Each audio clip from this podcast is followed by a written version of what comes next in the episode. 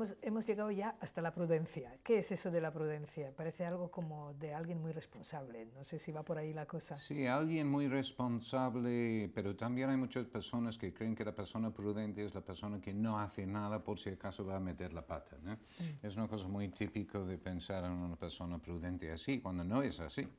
Incluso Santo Tomás de Aquino llega a decir que la persona más prudente es la persona, es una persona que muchas veces tomará la decisión en el acto. Y esto es sencillamente porque si uno ha sabido ir informándose regularmente sobre las situaciones en torno a las cuales le toca a uno decidir, cuando surge la necesidad de tomar la decisión, como uno está bien informado, uno puede tomar la decisión en el acto. Pero también Santo Tomás dice, no, pero también hay circunstancias en que no es posible eh, disponer de la información adecuada para tomar la decisión y la prudencia también ayuda a la persona de reconocer que no es momento bueno para tomar la decisión correspondiente. Bueno, ya se ve por lo que he contestado hasta ahora que la prudencia tiene que ver con tomas de decisión.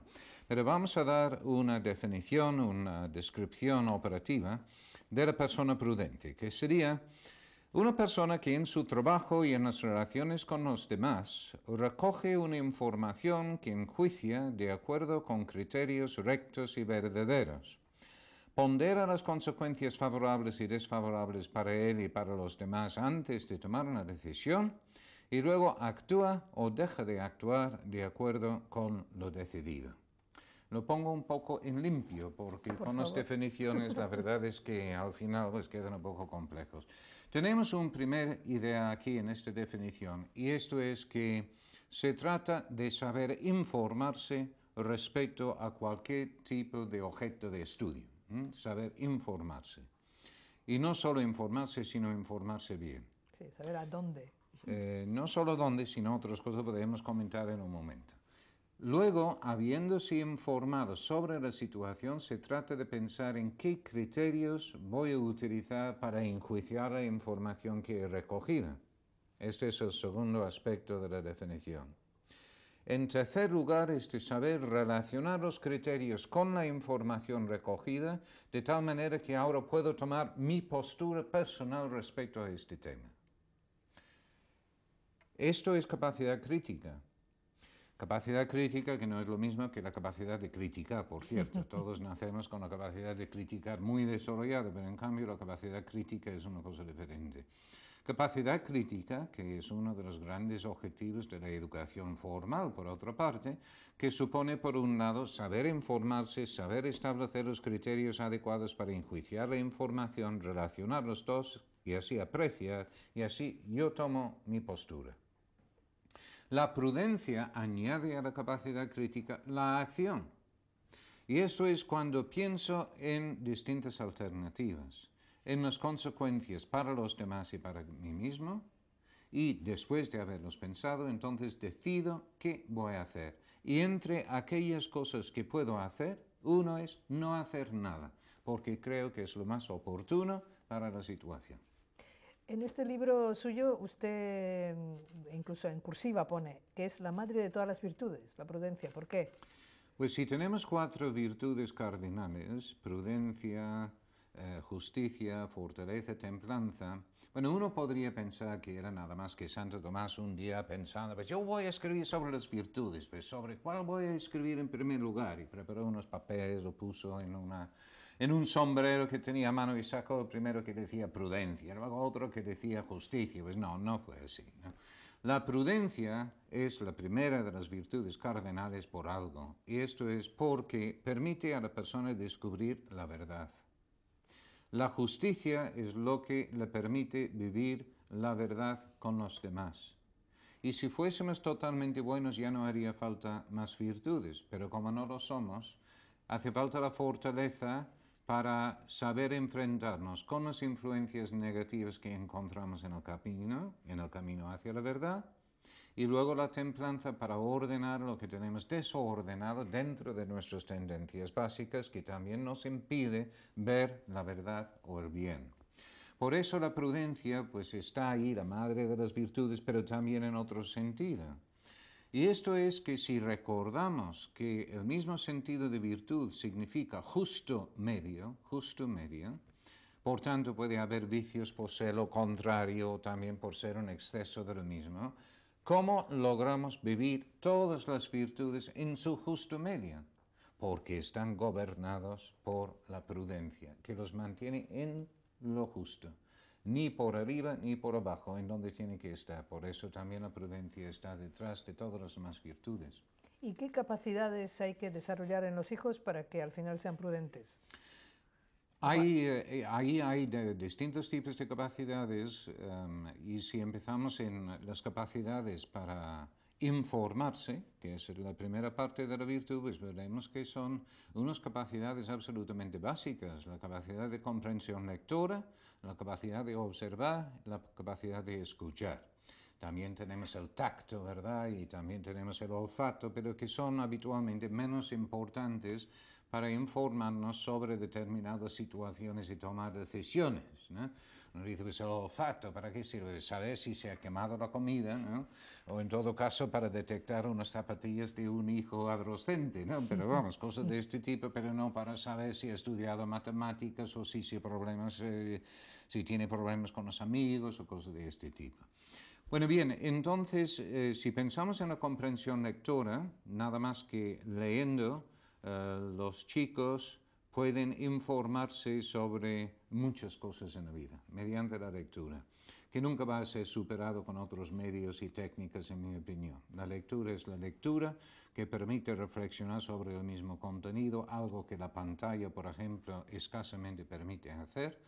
En cambio, la hoja, la página, pues permite leer, mm, pensar, volver a verlo, luego seguir adelante, volver atrás, tener algo en las manos, subrayarlo y esto es algo que luego permite lo que uno puede llamar una lectura comprensiva. si yo empiezo con mis hijos desde pequeño el hábito de la lectura, entonces lo más probable es que van a seguir leyendo. El problema está en el momento cuando todavía tienen dificultades técnicas de velocidad para hacerse con el contenido de lo que están leyendo. Entonces se aburren. Pero si uno establece en estos momentos, hay 7, 8 años, un momento del día, cuando uno mismo está haciendo algo en casa y uno dice en este mismo momento que lee mi hijo. Entonces, que la madre de familia pues friega por la noche o lo que sea, está ahí 20 minutos. Pues mira, tu hijo 20 minutos aquí leyendo. Y todos los días son 20 minutos. O mientras eh, papá está haciendo lo que sea todos los días, pues ya van a base de la repetición adquiriendo el hábito de la lectura. Y una vez dominado, superado un momento de la dificultad mecánica, es cuando ya empiezan a leer de verdad. La lectura, por una parte, entonces me permite informarme sobre muchas cosas en la vida. Dentro de la lectura, pues también tenemos el tema de las lenguas, que progresivamente es más y más importante, pues saber inglés, incluso algún otro tipo de idioma extranjero, porque pues ya me permite informarme progresivamente más y más y ser prudente, si no, no puedo informarme adecuadamente. La capacidad de observación. Eh, la capacidad de observación para las situaciones de relación humana es especialmente relevante. Si yo no me fijo en las cosas, no sé si una persona se ha enfadado, está contento, está aburrido, no, que hay una tensión entre dos personas. Para reconocer lo que sucede en una situación determinada de relación humana y así luego actuar prudentemente, necesito desarrollar la observación. La capacidad de observación tiene varias dificultades, voy a mencionar uno nada más, y esto es que es más subjetivo que lo que uno cree. Uno dice, no, yo lo he visto, pues es así, pero luego uno comenta con otra persona que ha visto lo mismo y lo, ve, lo ha visto de una manera totalmente diferente. Es curiosísimo, ¿no? Cómo esto sucede. Em, de hecho, recuerdo cuando estaba dando clases en un colegio en Inglaterra que había un profesor que quería mostrar esto a los alumnos y lo que hacía era de pedir a un compañero que entrase en su clase con un revólver, disparaba dos veces, él se caía al suelo y inmediatamente entonces se levantó y entonces dijo a los alumnos, quiero que todos ustedes escriben exactamente lo que han visto. Y así redactaron unos diciendo que el profesor había entrado corriendo, otros despacio, había disparado dos veces, tres veces, había caído al suelo después del primer tiro, se había quedado de pie, incluso, vamos, distintas cosas, y todo por vía de la observación. Y con esto, este profesor logró eh, indicar a los alumnos cómo la observación de hecho es una capacidad bastante subjetiva. Bueno, yo sé de este tema porque yo era el compañero que tuve que entrar con el revólver. bueno, no lo recomiendo como un ejercicio a realizar en todos los sitios, ¿verdad? Es para mostrar que el problema de la observación es que es difícil quedarse alejado de las interpretaciones. Yo veo a una persona y luego comento con un amigo mío, oye, vi a Juan el otro día, tenía, estaba cansadísimo. No estaba cansado. Lo que pasa es que no había dormido porque había estado atendiendo a su abuelo la noche anterior y por tanto pues tenía todo esto medio cerrado, negro y esto, esto arrugado, ¿no? Entonces pues entonces uno dice, pues, estaba... No, no era eso, era otra cosa, pero uno ha interpretado lo visto. Y luego por último la capacidad de escuchar. Pues la capacidad de escuchar Em, es una cosa que uno necesita ayudar a los hijos a desarrollar, aparte de que muchas veces en uno mismo también. Cuando yo mm, sigue siendo inglés, que ya no lo soy, ya soy español, por eso pues ya puedo meterme a gusto con los españoles también, porque siendo español pues ya está permitido. Pues em, eh, uno decía, pues en esta capacidad de escuchar, yo creo que los españoles mm, podríamos mejorar un poquito. Eh, a veces, pues, em, eh, uno está eh, con ingleses y con los ingleses, pues uno opina, los otros le escuchan atentamente y luego otro opina, matiza su opinión, el otro matiza. Pues, así sigue la conversación varias horas y al final uno piensa, pues, qué barbaridad. Todo esto ha sido absolutamente fascinante, pero la verdad es que no tengo ni idea de lo que piensan estas personas de este tema. Pero en cambio aquí en España, ¿qué sucede? Pues después de medio minuto uno sabe perfectamente lo que piensa el otro y luego no hay forma de convencerle de absolutamente nada. Pues, igual es un poco exagerado, pero no del todo. Eh, saber escuchar es saber repetir lo que ha dicho la, otra persona cuando ha, terminado. Mm. De hecho, se han hecho unos estudios respecto a cuántas intervenciones de los niños pequeños son capaces de repetir sus madres cuando los han hecho, y son solamente tres de cada diez que son capaces de repetir. Los demás están diciendo, sí, mi rey, no, mi rey, esperando acertar. Lo que no he visto nunca son estudios de este mismo entre um, marido y mujer, ¿no? Seguramente es prudente no hacer estudios de este tipo. Bueno, en total, aquí estoy eh, refiriéndome a la necesidad de ayudar a los niños a escuchar, que son cosas tan sencillas como en la comida, cuando algún hijo ha comentado algún tema, decir, un momento, oye tú, otro hermano, repite lo que ha dicho, para que se acostumbren a escuchar escuchar y retener la información que han recibido. Eh, volviendo a la prudencia, el prudente no se equivoca entonces nunca, siempre acierta porque tiene todo tan claro. Ojalá. No, lo que el hombre prudente, la mujer prudente mm, debe hacer es cada vez acertar más. Pero esto es lo que no me acuerdo alguno de estos grandes de la empresa que dijo cuando un subordinado pues eh, comete un error por primera vez uno le felicita, la segunda vez uno llama la atención y la tercera vez uno le despide. Pues eh, tomar decisiones al desarrollar la prudencia uno debe de ir acertando cada vez mejor que no significa que uno va a acertar siempre, pero debe de tener más posibilidades de acertar que la persona que no ha desarrollado la prudencia. Pero no es solamente estas tres capacidades que hemos comentado, que son capacidades básicas para recabar información. Pero luego hay capacidades para informarse bien. Y esto ya es otra cosa. Si quiere, comentamos alguna de ellas. Una cuestión es no tener prejuicios, o por lo menos conocer los prejuicios para que luego la información que uno va recogiendo pues no sea sesgado, que no sea parcial. Y prejuicios tenemos todos. No le voy a preguntar cuáles son sus prejuicios personales aquí, delante de las cámaras, pero todos los tenemos y pueden ser prejuicios contra la gente alta, la gente baja, la gente con bigote, la gente que llevan, los hombres que llevan anillo, que puede ser lo que sea, o por nacionalidades. Y ahí salen, de hecho, muchas de las anécdotas de las personas que viven en distintas partes del, del país, ¿no? Pues este es, ¿no? Y uno sabe exactamente lo que uno quiere decir. Por prudencia no voy a citar ningún tipo de ejemplo aquí tampoco, ¿no? Pero los prejuicios que uno puede tener son bastante claros y si yo quiero informarme adecuadamente respecto a una determinada situación, tengo que pensar en quiénes son las personas que me pueden ofrecer una información adecuada. Otro problema es distinguir entre lo que es importante y lo que es secundario, entre hechos y opiniones. Eh, yo respecto a la vida familiar puedo estar fijándome constantemente en cómo van vestidos mis hijos. Y en cambio no me fijo en sus sentimientos, no me fijo en eh, sus pensamientos, únicamente me fijo en que si llevan los zapatos limpios o si... Mm. Entonces tengo que pensar qué es importante. Y yo ya he dicho en otra ocasión que lo importante en la familia para mí es cualquier cosa que pueda influir de una manera significativa, positiva o negativamente en los valores familiares. Entonces ahí es donde uno tiene que pensar.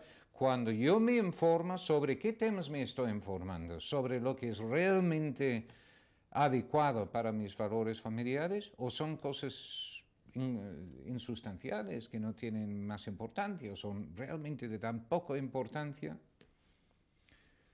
Otra cuestión es de distinguir entre los hechos y las opiniones. Necesito intentar buscar los hechos.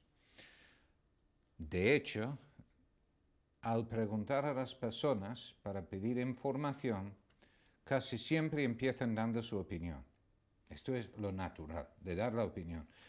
Para saber cuáles son los hechos, uno tiene que preguntar después en qué te basas para decir esto. Entonces el niño viene del colegio y dice, ese profesor que no hay quien puede con él, su opinión. ¿En qué te basas para decir eso? Nunca te deja ni respirar. Vamos a ver, concreta un poco más. ¿Qué quieres decir por no te deja respirar? Y al final resulta que en una ocasión, en una clase, justo cuando este se había puesto a dormir por no sé qué, no le llamó la atención. Y como consecuencia de esto, pues ya ha hecho esta interpretación generalizada. También hay que ayudar a los hijos, por tanto, a distinguir entre hechos y opiniones. Reconocer la fiabilidad de las fuentes de información. Hay una tendencia de creer todo lo que uno lee y uno tiende a, creer más lo leído que lo observado o lo escuchado. Hay algo como permanente ahí en la letra escrita.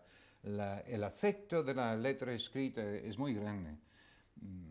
Un pequeño ejercicio es de pensar en qué diferencias hay entre recibir una carta o recibir una llamada telefónica de una misma persona, que son dos dinámicas totalmente distintas. Puede ser muy divertido la llamada telefónica, pero se olvida, en cambio, la carta, uno lo lee pausadamente y uno vuelve a leerlo, leerlo entre líneas, compartirlo con otra persona, volver.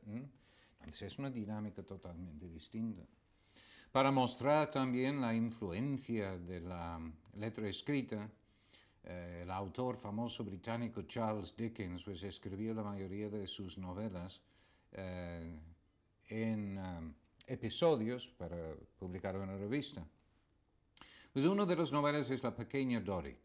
Y en La pequeña Dorit eh, es la historia de una niña enfermiza que se va haciendo progresivamente más enferma durante la historia. Eh, su padre pues, lo que tenía se quiebra, entonces tiene que huir, entonces los acreedores se van acercando, ellos se van huyendo, la niña se va poniendo más y más enferma, pero luego muere un pariente distante que les deja un dinero que va a permitir que ella reciba la atención médica necesaria, que va a sacar al padre de la quiebra, que todo va a quedar perfecto, pero los acreedores se están acercando, ella se está poniendo enferma, pero se van acercando los otros abogados con el dinero. ¿Qué va a llegar primero? Pues cuentan, que parece que es cierto, que cuando llegó el último episodio de esta novela a los Estados Unidos, había una muchedumbre esperando en el, muelle. Y obligaron al capitán a salir para contarles cómo había terminado la historia. Él gritó desde arriba, ha muerto. y todo el mundo ahí en el muelle empezó a llorar a moco tendido. Ahí el presidente de los Estados Unidos dijo que ese día no consiguió prestar atención a lo que hacía. La influencia de la letra escrita. Entonces aquí estamos hablando de reconocer la fiabilidad de las fuentes de información. Uno tiende a creer lo que hay en un libro o en la prensa. Y en un libro, si es un libro de texto, todavía más. Y hay errores en los libros de texto, pero también hay errores por ausencia de información también.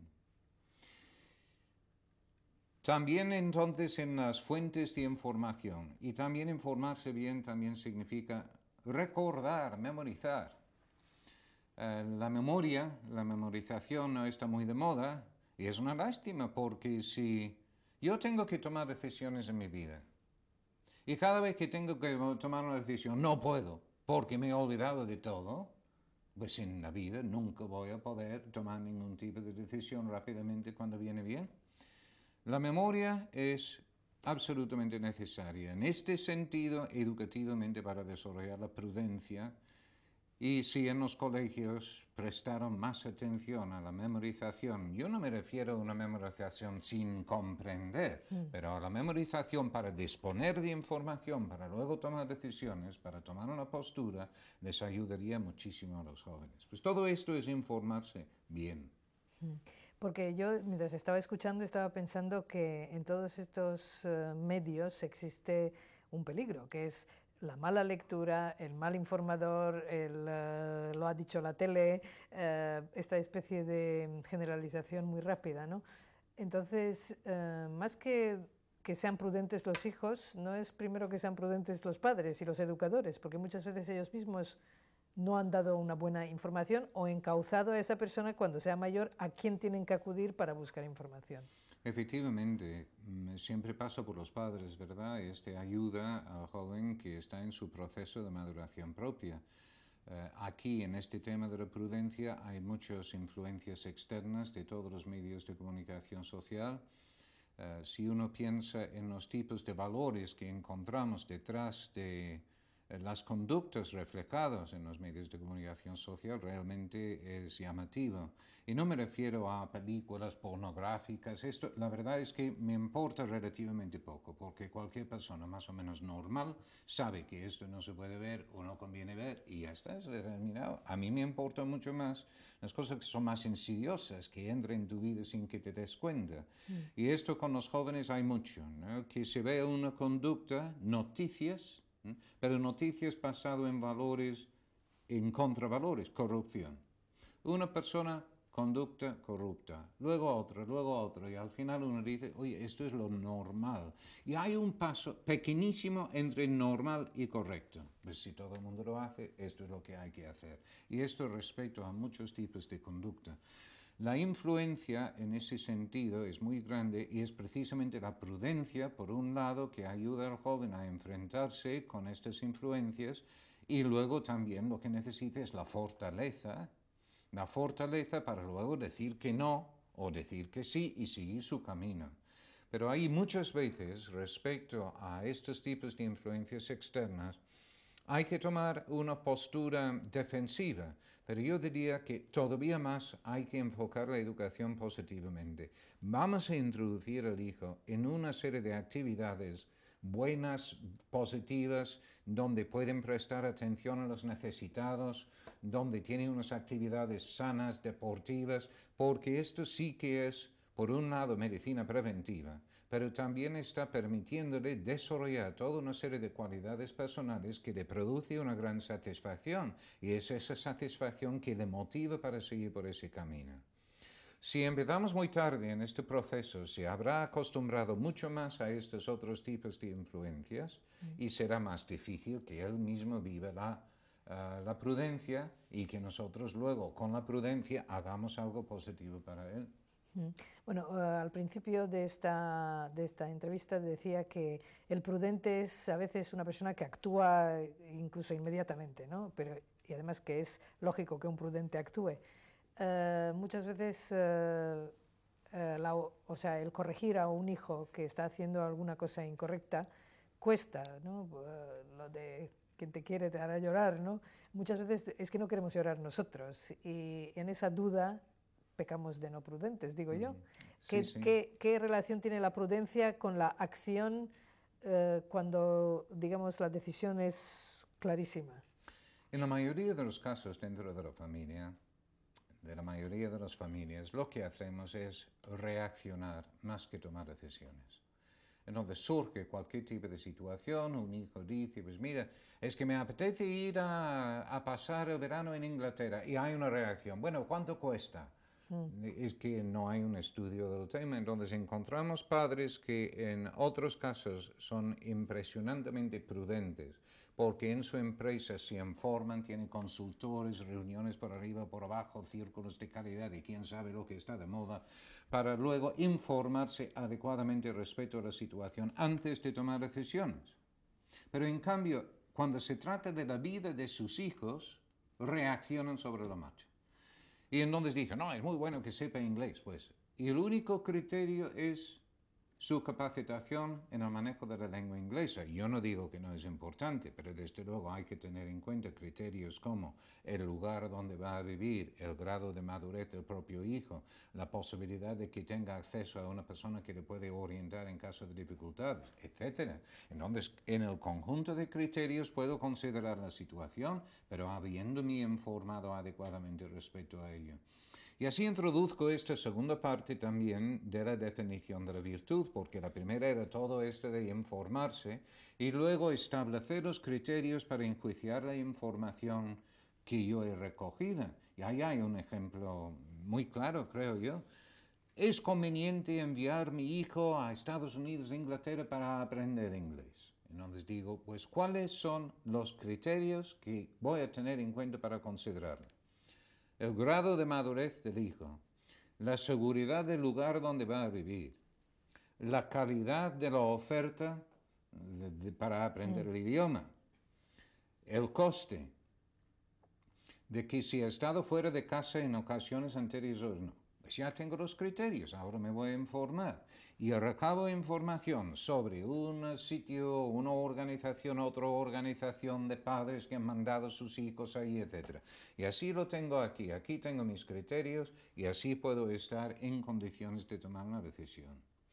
De hecho, en el matrimonio, eh, eh, los conflictos eh, al tomar una decisión suelen surgir por uno de dos motivos. Uno es porque los dos no disponen de la misma información o porque están utilizando criterios diferentes al enjuiciar, al decidir. Al elegir un colegio para el chico, la madre quiere un colegio donde hay una buena formación humana y el padre quiere un colegio donde hay unas buenas instalaciones deportivas. Pues ¿cómo vamos a discutir? Primero discutimos los criterios. ¿Qué es lo que tenemos en común? Pues tiene que haber una gran exigencia académica, ¿de acuerdo? Por lo menos ya estamos de acuerdo y seguimos estando de acuerdo en este y el otro punto, pero en cambio en este y el otro no, pues ponemos tu criterio primero y luego lo mío, ¿de acuerdo? Muy bien, ya tenemos los criterios, nos informamos sobre el colegio y al final decidimos. Pues este es el proceso también que hay que ayudar a los hijos a ir desarrollando y no hay tanta diferencia en el proceso entre los niños pequeños que los mayores, porque puede parecer que como es una capacidad o una virtud muy intelectual, que únicamente sirve para los mayores. Pero no, es sencillamente que las situaciones que va a enjuiciar al niño pequeño tienen que ser más simples. Él puede decidir lo que le parece eh, que es un regalo de reyes eh, más adecuado donde decimos, ¿cuáles son los criterios? Que no cueste demasiado dinero, que no se rompe fácilmente, que no tenga pilas y que lo puede usar también otro hermano. Tendríamos nosotros que colocar ese criterio, ¿no? Ya tenemos los criterios, vamos a estudiar las ofertas. Mm, aquí está el catálogo, pues mire, este cómo va, este cómo va. Y al final, pues parece que uno de estos pues, sería el más adecuado. Y ha seguido todos los pasos necesarios para la capacidad crítica. A partir de ahí viene la acción. La acción en muchas ocasiones ya serán para eh, los hijos un poco mayores, pero no necesariamente. Bueno, entonces eh, yo lo único que quería añadir es que me parece que todo ese proceso tiene que ser em, rápido, porque parece como si vamos agotando los, eh, los pasos, se tarda mucho en, llegar a una, a una, decisión, ¿no? Y la vida no es, no es así. Sí, porque yo decía hace un momento que en muchas ocasiones reaccionamos. Eh, lo que conviene es de distinguir entre lo que es importante y lo que es secundario dentro de la misma vida familiar y tomar el tiempo necesario para mm, estudiar los temas que realmente tienen importancia, aquellas cosas que pueden influir de una manera mm, significativa en los valores familiares. Y lo demás, pues mira, que se compre un magnetofón rojo o uno verde, pues mira, ¿qué más da? Mm. Pero a veces uno gasta más tiempo en eso que decidiendo si conviene que el hijo estudie en un colegio o otro o si conviene sacrificar un poco dinero de que uno dispone para que vaya a un colegio donde hay una formación que corresponde a los propios valores, más que invertir en un nuevo coche o en lo que fuera. Bueno, y hablando de tiempo, el nuestro se ha acabado, así que hasta la próxima sesión. Gracias.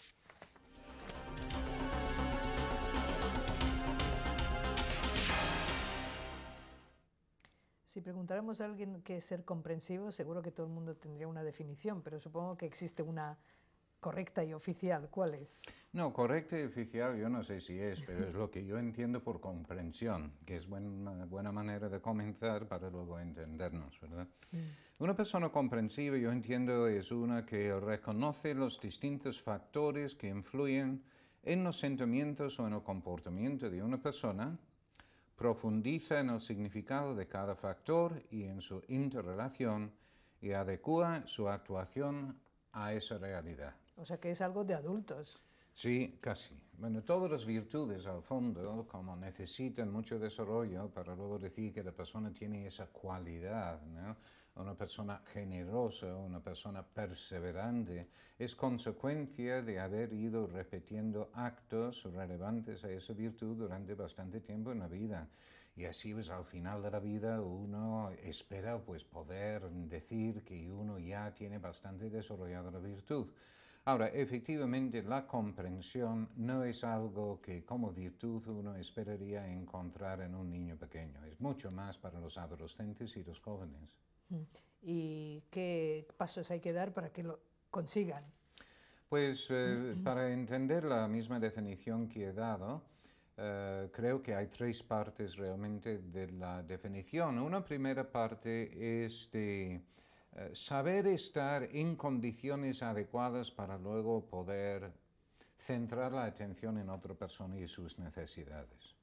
Una segunda parte luego será de saber ponerse en el lugar de la persona para ver las cosas desde su punto de vista, desde su situación. Y luego en tercer lugar de saber comunicar que uno lo ha hecho. Donde son estos tres pasos que entiendo yo con son realmente la comprensión. Pues vamos a verlo si parece. Venga. En esta primera parte, lo de estar en condiciones óptimas para comprender a los demás, yo imagino que todo el mundo se dan cuenta de que hay algunos momentos cuando, cuando no pueden, están tan preocupados por algún tipo de problema que tiene en su propia vida, que comprender a los demás, preocuparse por los demás es dificilísimo.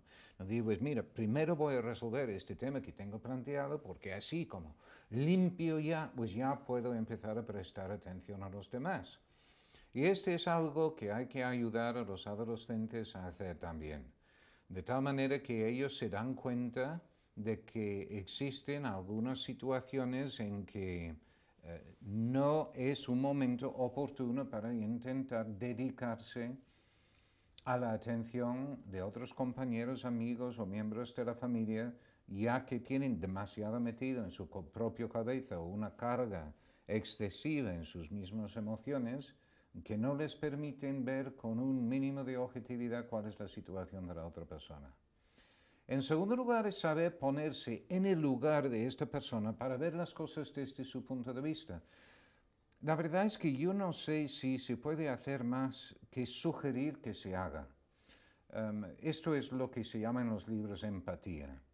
Y en las escuelas de formación de orientadores en los Estados Unidos durante tiempo estaban intentando buscar la manera de enseñar a las personas a ser empáticas, de saber ponerse en el lugar del otro para ver las cosas desde su punto de vista. Y en esos momentos por lo menos llegaron a la conclusión de que era imposible hacerlo y pasaron a la siguiente fase que era de mm, saber comunicar que uno ha comprendido. Pero por lo menos lo que conviene es de eh, indicar al joven, eh, conversando con él, que para ser comprensivo se trata de intentar ponerse en el lugar de esta persona para ver las cosas desde su postura, desde su punto de vista. Pues, ¿cómo se sentirá una persona que entra en el país por primera vez? ¿Cómo se sentirá un alumno que entra en una clase, viene de otro colegio, de otra ciudad, por primera vez? ¿Mm? Uno nunca lo va a poder imaginar, eh, pero algo sabrá, algo habrá para luego permitirnos adecuar nuestro comportamiento a esta situación, que es lo que realmente estamos buscando. Pues sí, por lo menos puedo captar en parte lo que significa eso, ¿no? Claro, un chico que viene y que no conoce a nadie, porque yo cuando llego al colegio enseguida saludo a la gente y me sonríen, en cambio uno nuevo, pues nadie le va a sonreír, no va a poder saludar a nadie, y no, poco a poco va descubriendo lo que puede ser la situación de un alumno en estas circunstancias. Este es el tipo de ayuda que creo que se puede prestar en esta segunda fase. Y luego el saber comunicarlo. Y ahí entramos en todo el tema de la comunicación, que puede ser una comunicación verbal o no verbal, lo que uno hace para mostrar a la otra persona que uno ha identificado su problema. Que muchas veces al escuchar a uno que está contando eh, su problema, uno le escucha y uno va haciendo así con la cabeza. Y este es parte de la comunicación no verbal que le está indicando, que le está comunicando que estamos con él. Si además luego decimos algo como, pues me parece que estarás furioso después de algo así, ¿no? Y es precisamente lo que estás sintiendo, entonces es cuando se siente ya comprendido.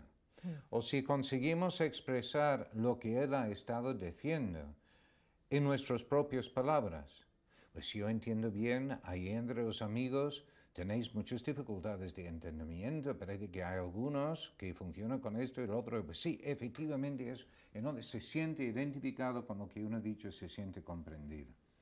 Estos son entonces las tres em, fases, vamos a decir, que existen dentro de la comprensión.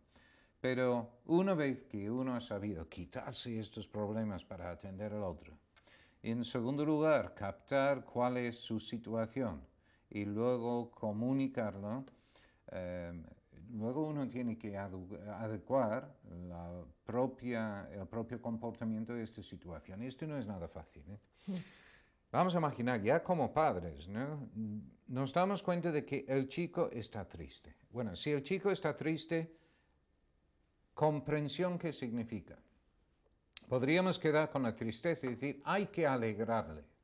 Hmm. Darle mil pesetas para ir a tomar esto es comprender. Posiblemente y posiblemente no. Porque si empezamos a indagar preguntando, ¿por qué está triste? Puede ser porque ha suspendido el examen. Puede ser porque estaba copiando en el examen y el profesor le ha cogido. Puede ser que se ha dado cuenta que debe haber estudiado más para el examen. Puede ser que ha estudiado mucho para el examen y luego le ha salido mal. Y todas estas situaciones producen un estado de tristeza manifiesta, pero desde luego la comprensión requiere una conducta mía diferente. Si estaba copiando y le han cogido, seguramente le voy a decir, pues lo has merecido. Seguramente si se ha esforzado mucho y ahora está triste porque le salió mal, no le voy a animar, decir, no te preocupes, seguro que te sale bien la próxima vez. Y en otra situación lo mejor que puedo hacer posiblemente es no decir nada.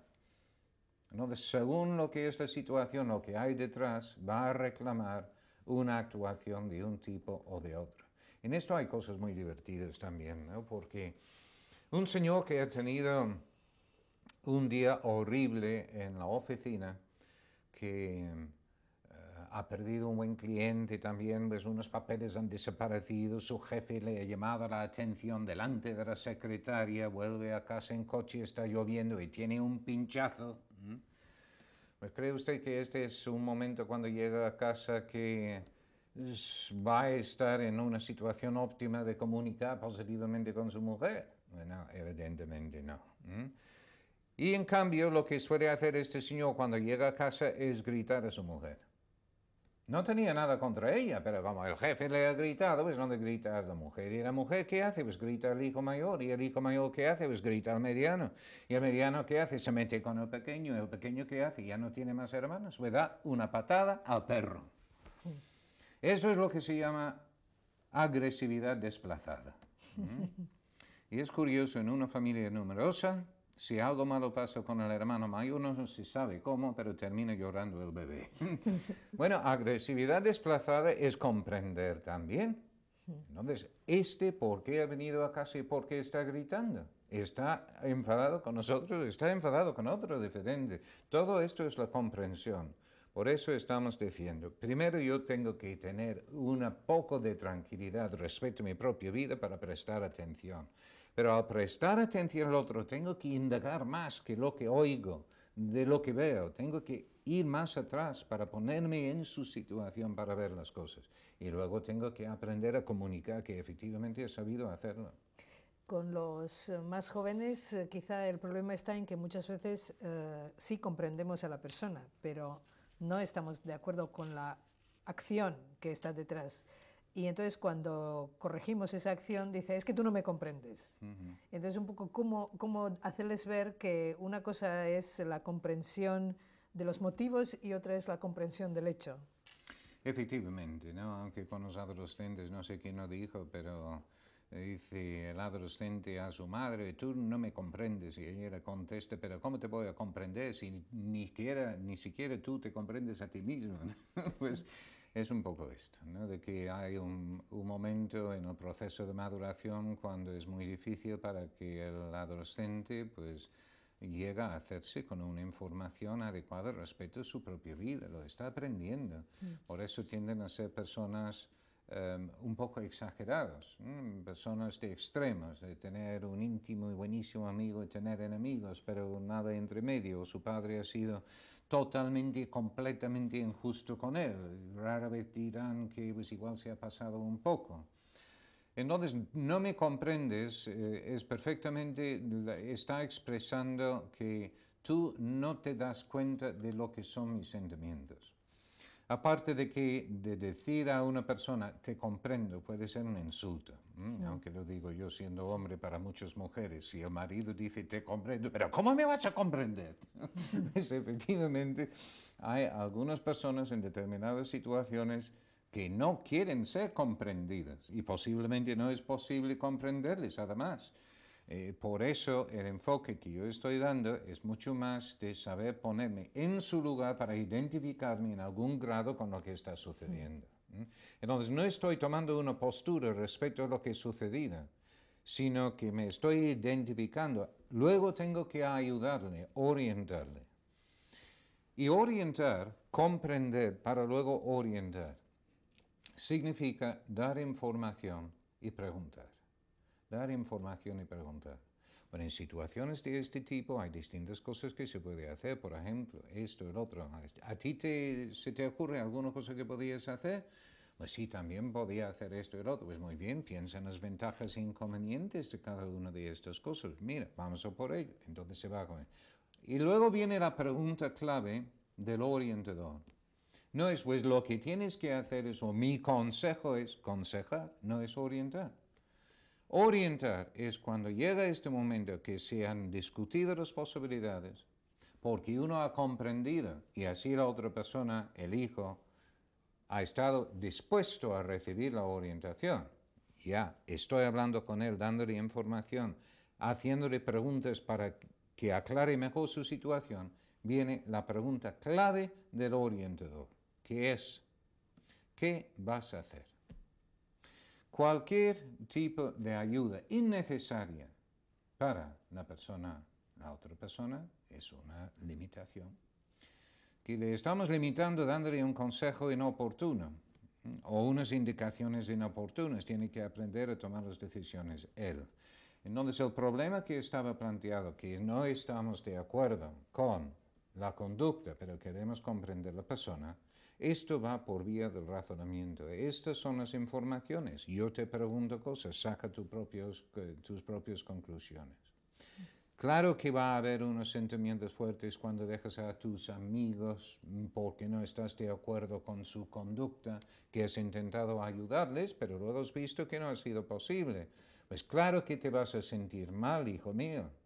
Claro que te vas a sentir mal. Si te vas a sentir mal, ¿qué vas a hacer para alegrarte? Entonces es la ayuda donde toca. Bueno, eh, hemos hablado mucho de madres y padres. Eh, hay que reconocer que las madres, por lógica, están más en contacto con los hijos, porque están más en casa cuando llegan y cuando se van. Eh, muchas veces, por solo la cara que trae el hijo de, de, la calle, ya sabe que ha pasado algo. ¿no? Esto lo cuento porque me parece que lo importante es conocer a la persona para ir adelantándose a las cosas eh, para comprenderlas después. Eh, sí, hay ahí, pues algunas personas lo llaman la intuición femenina, de poder captar las situaciones. Esto es una temática que no podemos abarcar aquí, pero hay más y más estudios sobre las diferencias entre los cerebros de los hombres y de las mujeres que muestran que son bastante diferentes en algunos factores. Uh, uno de ellos es que parece que el corpus callosum, lo que une los dos lados del cerebro en las mujeres, es algo más grueso uh, que en los hombres. Y vamos, esto es el hecho biológico, pero luego viene la interpretación libre, que algunos dicen, pues esto es como si la mujer tuviese una, una autopista en los dos lados del cerebro y así pues toda la información está fluyendo, ching, entonces capta con un golpe cuál es la situación, la intuición. Pero en cambio, como dispone de tanta información, habitualmente la mujer tiene más problemas de tomar decisiones, que es eh, la investigación parece mostrar este hecho. En cambio, los hombres, como tenemos una especie de camino de montes entre los dos lados del cerebro, pues tenemos una información eh, muy selecta y que es facilísimo tomar la decisión, pero lo malo es que como disponemos de poca información siempre nos equivocamos. Entonces, pues eh, hay una gran solución en el matrimonio, que es eh, los hombres evidentemente debemos de tomar las decisiones, pero siguiendo la intuición de nuestras mujeres, y con esto pues ya resolvemos el tema. Bueno, volviendo, eh, espero que, que, se han visto la diferencia entre el hecho biológico y las interpretaciones libres de lo mismo. Bueno, bien, aquí estaba comentando este tema de que la madre, efectivamente, si es ella quien recibe al hijo, Sí, vamos a suponer eh, Los tiempos ya han cambiado muchos, mucho, y ahora con bastante frecuencia son los hijos que reciben a sus padres, que es otro tipo de diferencia muy fuerte dentro de la misma situación familiar. No es lo mismo. Pero si yo soy protagonista, la persona que recibe al otro efectivamente, puedo fijar y conocer de tal manera que es posible prevenir o conocer con un golpe de vista lo que está sucediendo. Y no hablamos para allí, porque no es el momento, pero todo el tema de la comunicación no verbal, los gestos, mm. los ojos, los ojos dicen muchísimo. En el tema de la drogadicción, hay personas que luego dicen, pero ¿cómo es posible que estos padres no se han dado cuenta de que su hijo se estaba drogando? Yo no soy especialista en este tema, pero he hablado con especialistas que luego me dicen que el drogadicto, simultáneamente con su adicción, va desarrollando una capacidad de engañar impresionante. Y una de las pocas maneras que se puede detectar que se está drogando es precisamente por los ojos. La comunicación no verbal, de fijarse en cómo entran los golpes en la puerta, que hay una dejadez, que está empeñado en hacer las cosas, esto es la base de una información absolutamente necesaria para luego conocer y comprender. Y si es el marido, que esté muy poco tiempo en casa, más dificultades va a tener para comprender no mm. solo a sus hijos, sino también a su cónyuge. Mm. ¿Y para ser comprensivo hay que ser flexible? Em, sí, en el sentido de que yo puedo aprender a comprender a una persona porque lo voy conociendo. Eh, porque habitualmente reacciona de esta manera en estas situaciones. Entonces, pues ya entre, entre los cónyuges, bueno, una relación conyugal sólida, uno termina en esa situación. Precisamente por eso también, como yo comprendo, conozco también a mi cónyuge, le puedo hacer mucho más daño porque conozco sus puntos débiles. ¿no? no solo es meter el cuchillo, sino darle la vueltecita en lo que más le duele. Bueno, pero aparte de esto, también digo que um, cuando la comprensión, mm, que es comprender a distintas personas, si las personas son diferentes como son, requiere la flexibilidad para adaptarme a la situación de cada uno de ellos. Pero cuidado con la flexibilidad porque es otra virtud y que significa que la persona tiene esa capacidad de adaptarse a nuevas personas, nuevas situaciones, pero sin abandonar por ello los criterios de actuación personal. Muchas veces se cree que la flexibilidad es dejarse llevar por cualquier tipo de impulso. Relativismo puro. Eso no es flexibilidad. Flexibilidad es saber adaptarse a las personas, a las situaciones, pero sin olvidarse de los criterios de actuación. O sea, firmeza y flexibilidad son compatibles. Exactamente.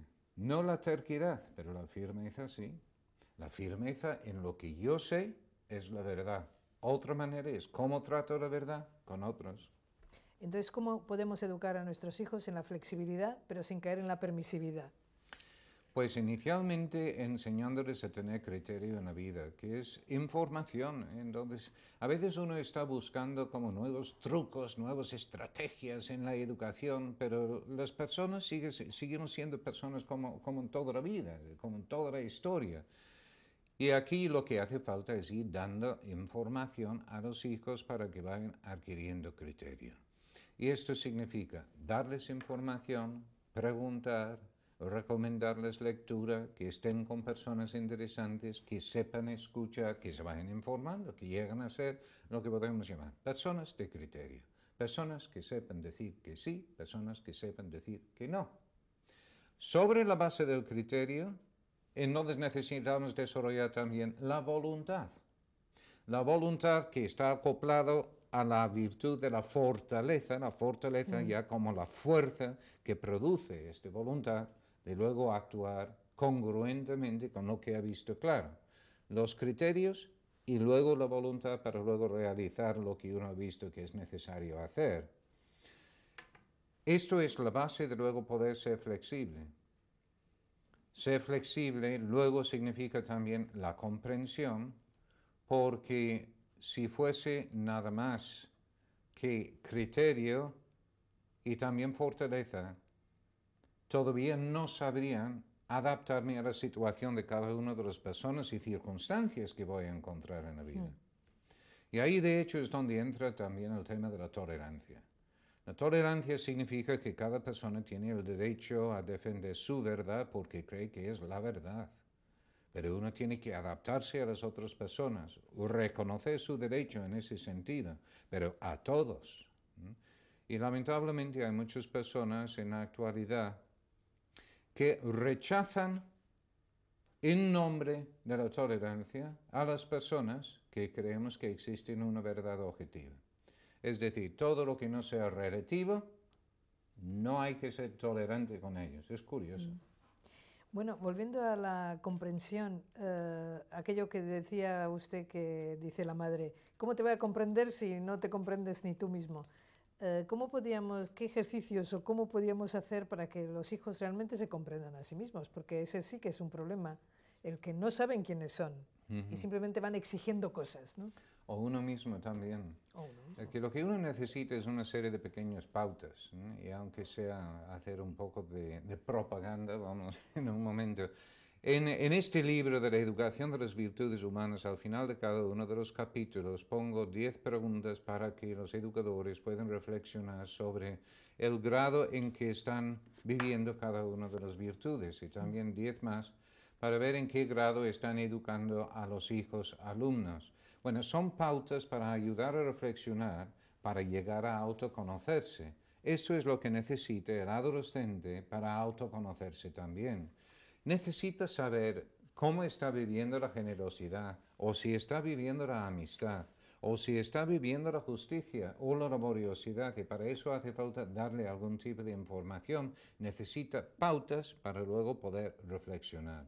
También es útil con los jóvenes que vayan sabiendo algo del tipo de carácter que tienen, si son personas muy emotivas o poco emotivas, si son personas eh, que son muy activos o que no son activos, si son personas que viven muy en el presente o que son personas que sueñan con el futuro y tienen sus recuerdos. Y, mm, cualquier tipo de característica, aquí yo he utilizado eh, una caracterología de la SEN, un autor de los años 30, pero la verdad es que sigo pensando que es útil para una primera aproximación respecto al conocimiento del propio carácter.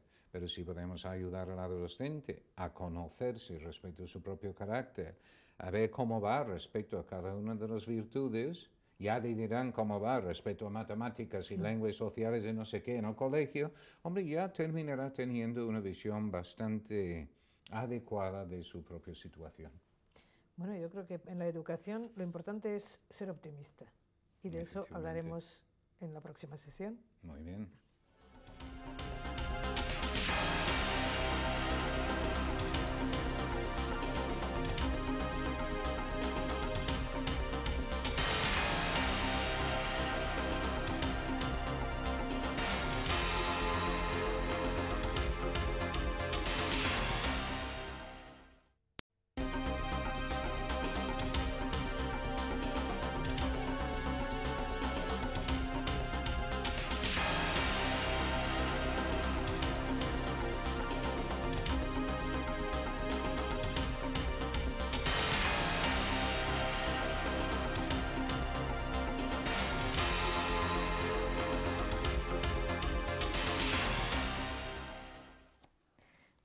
Es el optimismo? ¿Esto, ¿Esto qué es? O sea, ¿cuáles son las condiciones?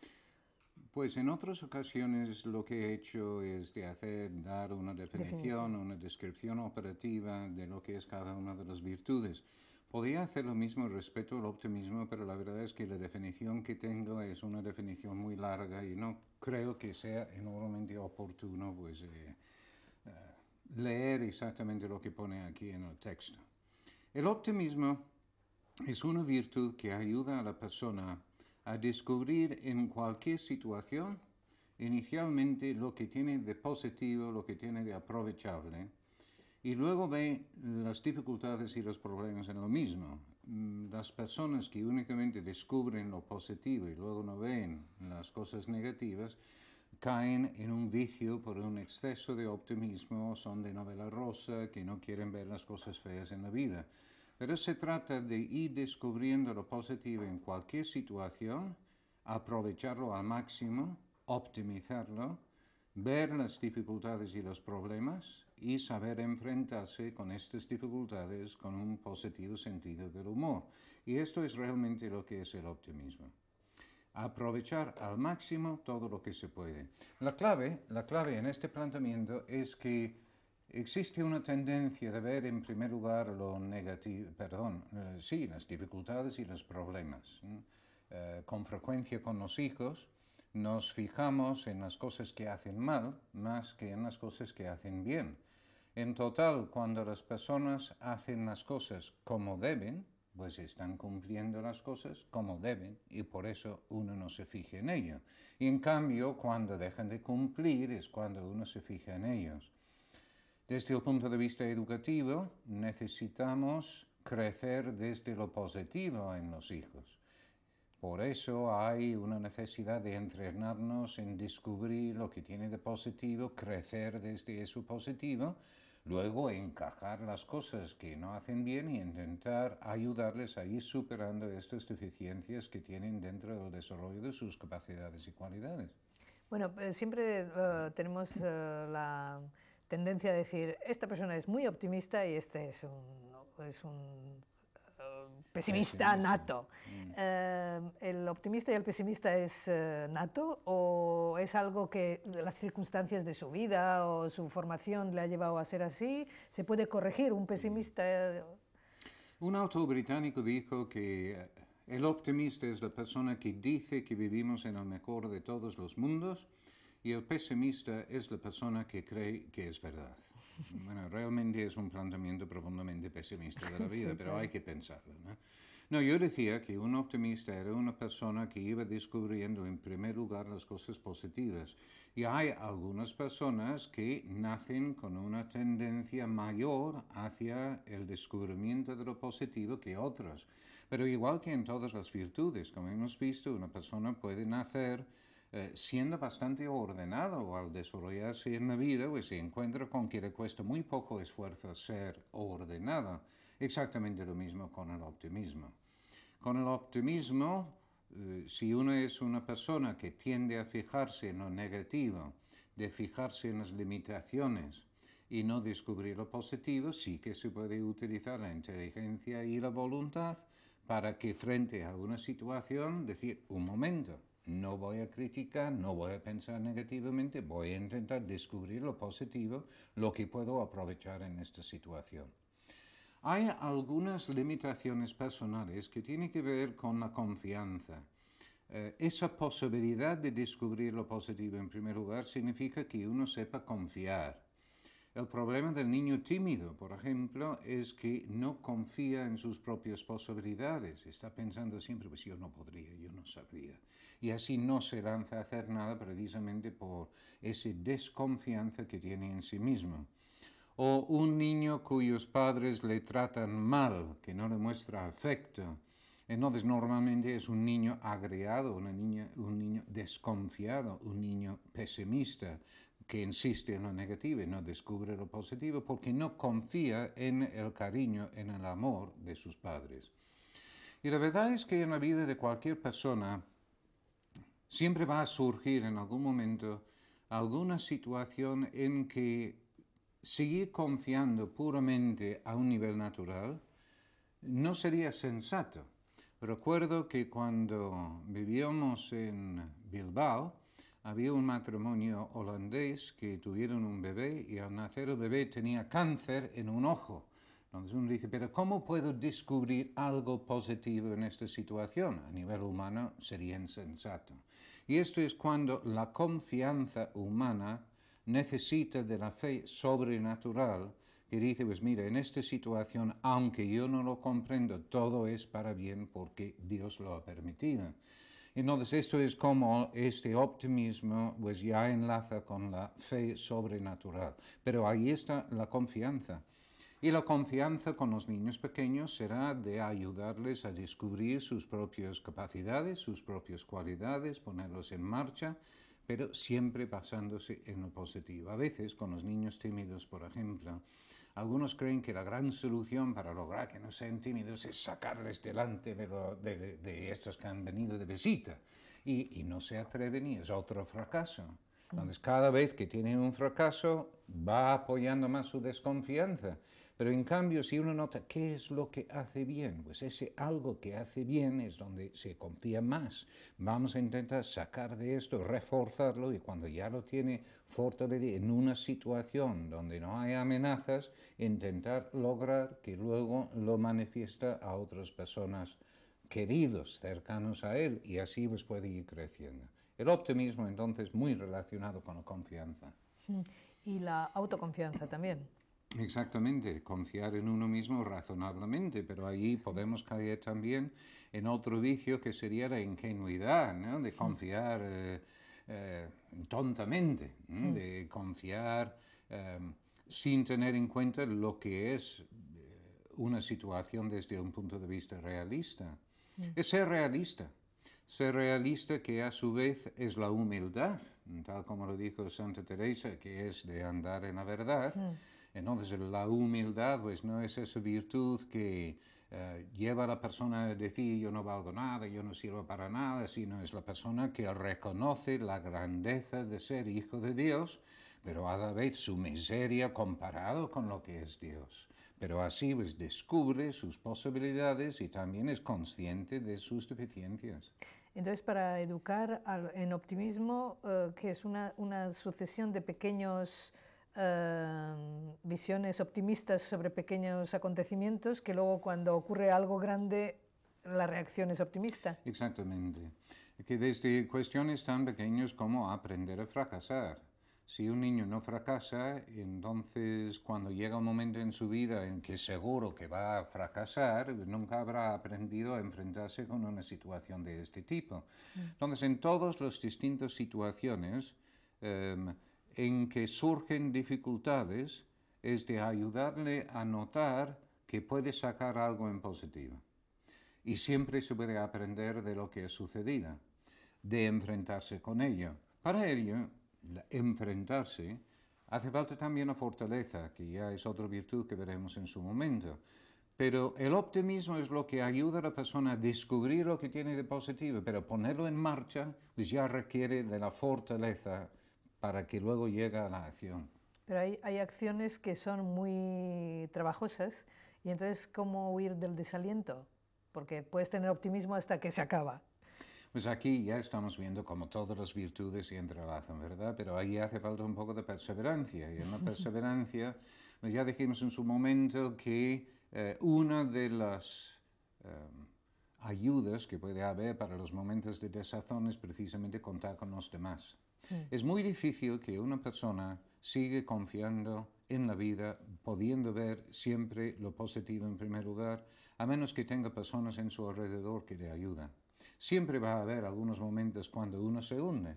Se hunde psicológicamente por, porque es abrumador las cosas negativas que parece haber en algún momento determinado y necesita otros a su lado para acompañarle en estos momentos de exceso de sufrimiento. De hecho, el sufrimiento es una cosa curiosa en este sentido porque cuando hay un exceso de sufrimiento físico, la persona desmaya. Pero cuando hay un exceso de sufrimiento espiritual, la persona queda paralizada en su manera de poder acercarse al problema y determinar algún tipo de acción.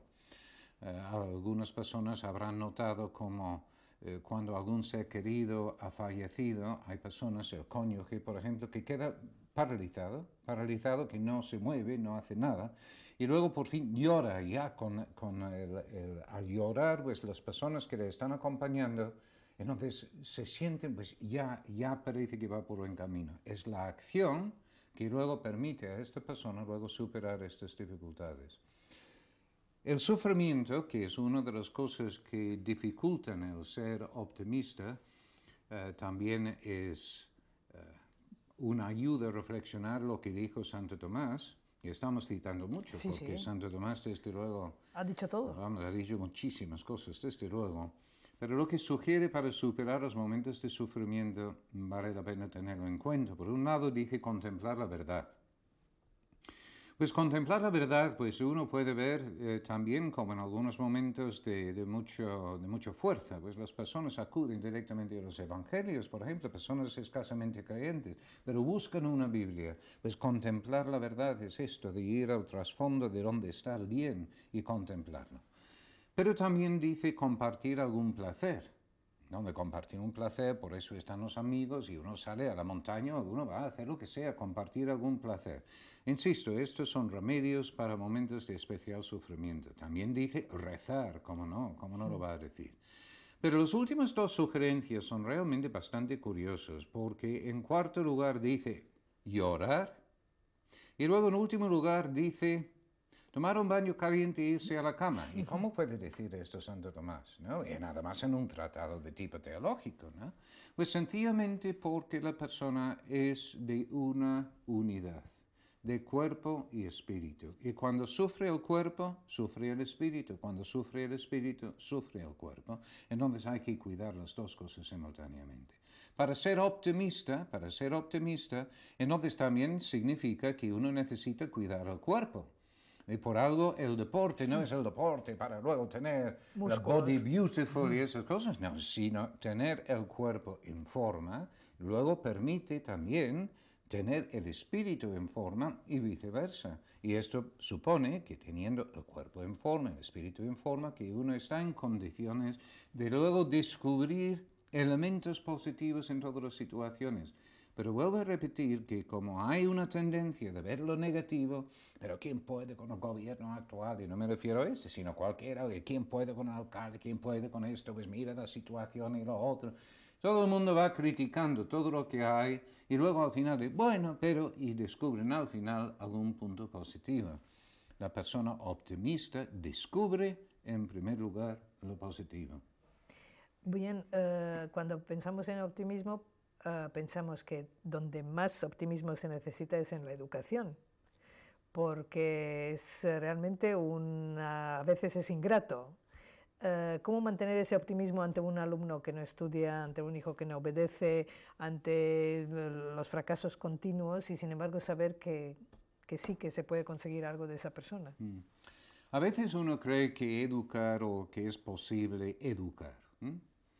Y lamentablemente el educador no educa. Este es un gran engaño para algunas personas, pero yo no puedo llamar a mi hijo y decir, mira, siéntate, te voy a educar. El profesor no puede llamar al alumno, siéntate, te voy a educar. No, si no quiere aprender, pues no hay nada que hacer.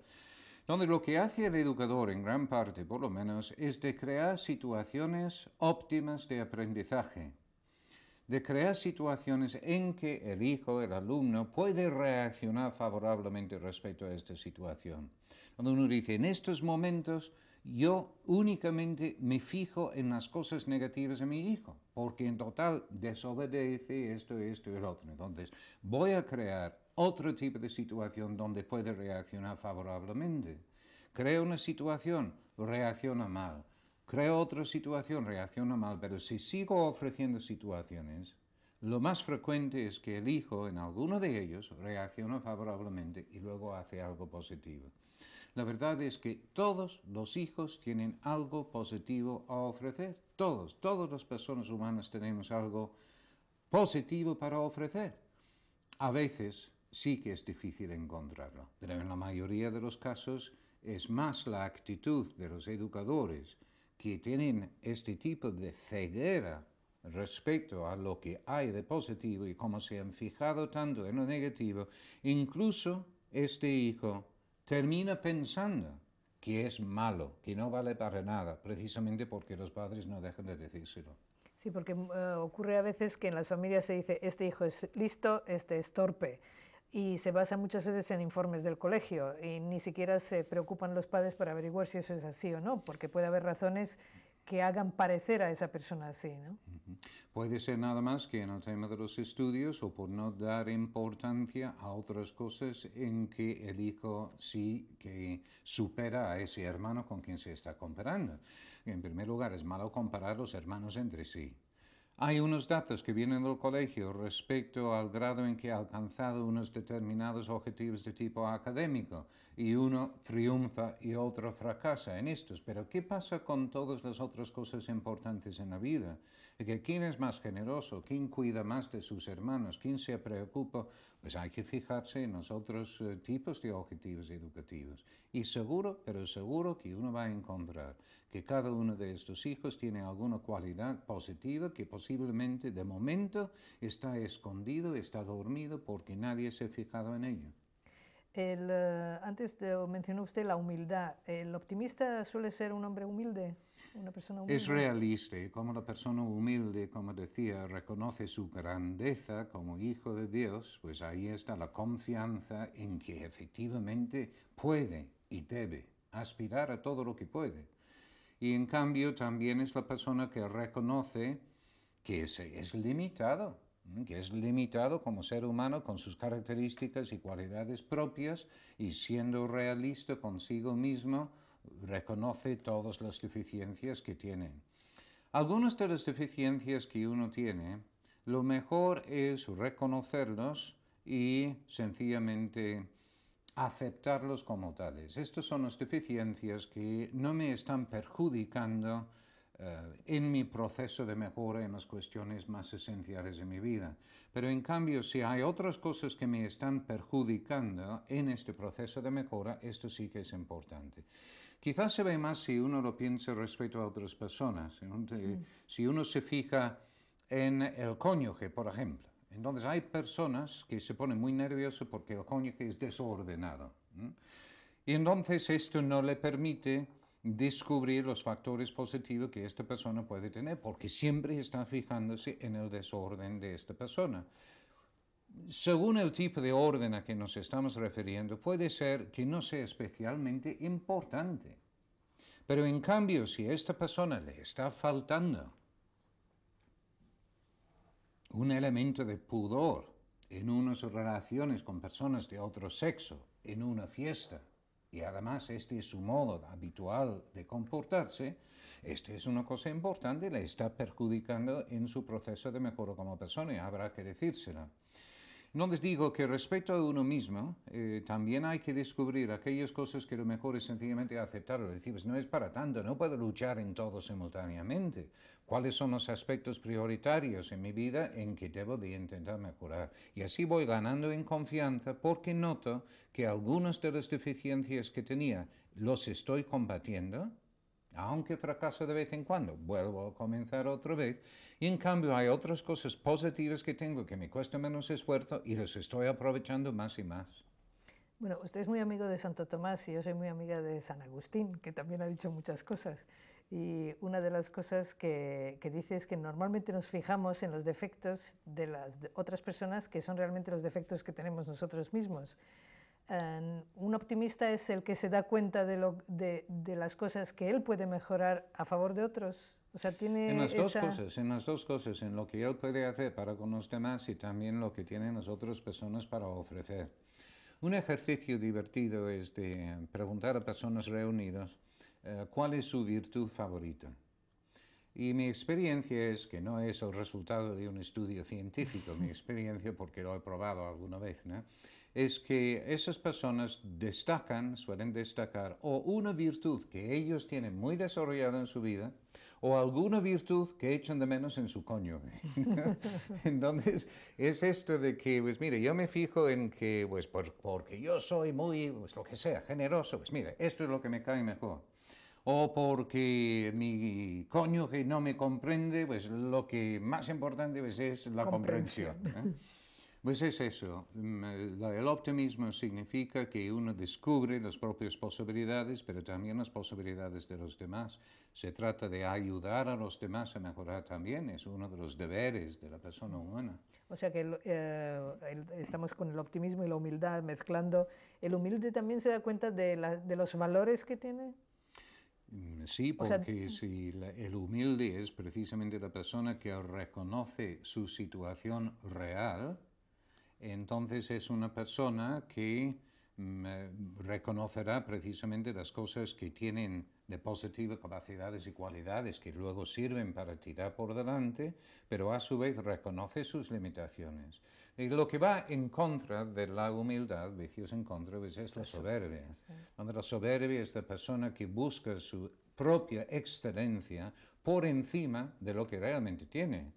Entonces uno tiene que reconocer excelencia, no, porque nunca lo habrá, pero las capacidades y cualidades que uno puede aprovechar, uno tiene que reconocerlas. Si uno no los reconoce, ¿cómo los voy a aprovechar? Y eso tenemos que hacer con los hijos, o sea, hacerles ver para lo que sirven y para lo que no. Pues todo eso también está muy relacionado. no, no es tan difícil, ¿no? No es tan difícil si uno realmente eh, está dispuesto a dejar a los hijos ser como ellos son, en un sentido. ¿no? Em, hay una tendencia a veces de tener una imagen de un hijo perfecto y entonces intentar encauzar a todos los hijos hacia ese modelo. Esto es, no es optimismo, esto ni siquiera es educativo de ninguna manera. Que lo que pretendemos es tener unos valores que sí que creemos que son comunes para todos los miembros de la familia y luego dejar a cada uno de los hijos ir desarrollándose con su estilo personal, con su estilo personal, en relación con estos valores. Entonces, la riqueza de la persona es lo que está saliendo. Si yo me fijo la atención en que un hijo bueno es un hijo que saca buenas notas, que va a la cama cuando lo mando, que hace esto, que hace esto, y este es mi modelo, entonces indudablemente voy a terminar diciendo, esto es muy difícil. Porque mira cómo los hijos luego no cumplen. No, porque usted tiene un modelo de hijo perfecto que no coincide con la realidad de las posibilidades de sus hijos. Pero en cambio, si uno va conociéndoles más y mejor, que este cuide de su hermano pequeño muchísimo. Esta es la persona que luego interviene para, eh, en el caso de un disgusto con otro hermano, la persona que entiende, intenta pacificar. Y este es uno que, entonces uno va descubriendo una cantidad de cualidades que estaban escondidas, pero no estaban en mi relación de puntos del hijo perfecto. Si uno se fija en las posibilidades de cada uno de los hijos, no es tan difícil ser optimista. Pero hay otra cosa que lo ayuda también, lo de, vamos a llamarlo ahora, una actitud optimista. Y esto es el sentido de humor. De hecho, el mal humor es fácil definirlo porque es el humor que únicamente permite ver lo malo. En cambio, el buen humor es el humor que permite ver lo bueno. Eh, el buen humor no está relacionado con la persona que cuenta muchos chistes. Muchas veces las personas que cuentan muchos chistes tienen un mal humor impresionante. El buen humor no es otra cosa. Yo recuerdo hace años ya, había un programa en la televisión que se llamaba algo así como La Gioconda está triste. Y el mensaje de esta película era de que en el cuadro famoso de la Gioconda habían aparecido unas lágrimas en su cara y su sonrisa enigmática se había puesto por abajo. Y había una secuencia en esta película de toda una serie de personas saliendo del metro en Madrid, todos con caras larguísimas. Y yo leí en un artículo mm, de que esto lo habían filmado no con actores, sino con personas normales y corrientes saliendo del metro en, en Madrid, todos con caras larguísimas. Y el autor de este artículo decía, pues tendría que admitir que efectivamente estamos viviendo en una sociedad pesimista. La verdad es que yo no estoy muy de acuerdo con él, porque yo creo que cualquier persona capaz de salir del metro de Madrid con una sonrisa en la cara debe de ser medio tonto. Pero lo curioso es que esta persona se encuentra con un conocido a dos pasos y le sonríe. Y con esta sonrisa le está comunicando estoy contento de verte. O en palabras de Joseph Pieper, le está diciendo, te quiero, que para Joseph Pieper es decir, qué bueno que existes.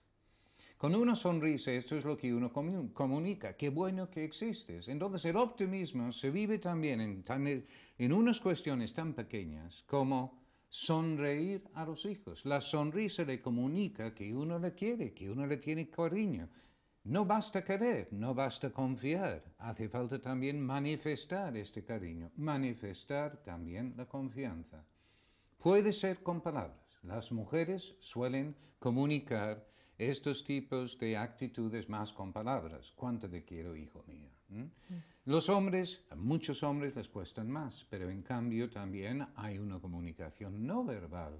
Es de poner la mano en el hombro del chico, de hacer así con el pelo y está mostrando mediante pequeños gestos adamanes que efectivamente confía o quiere.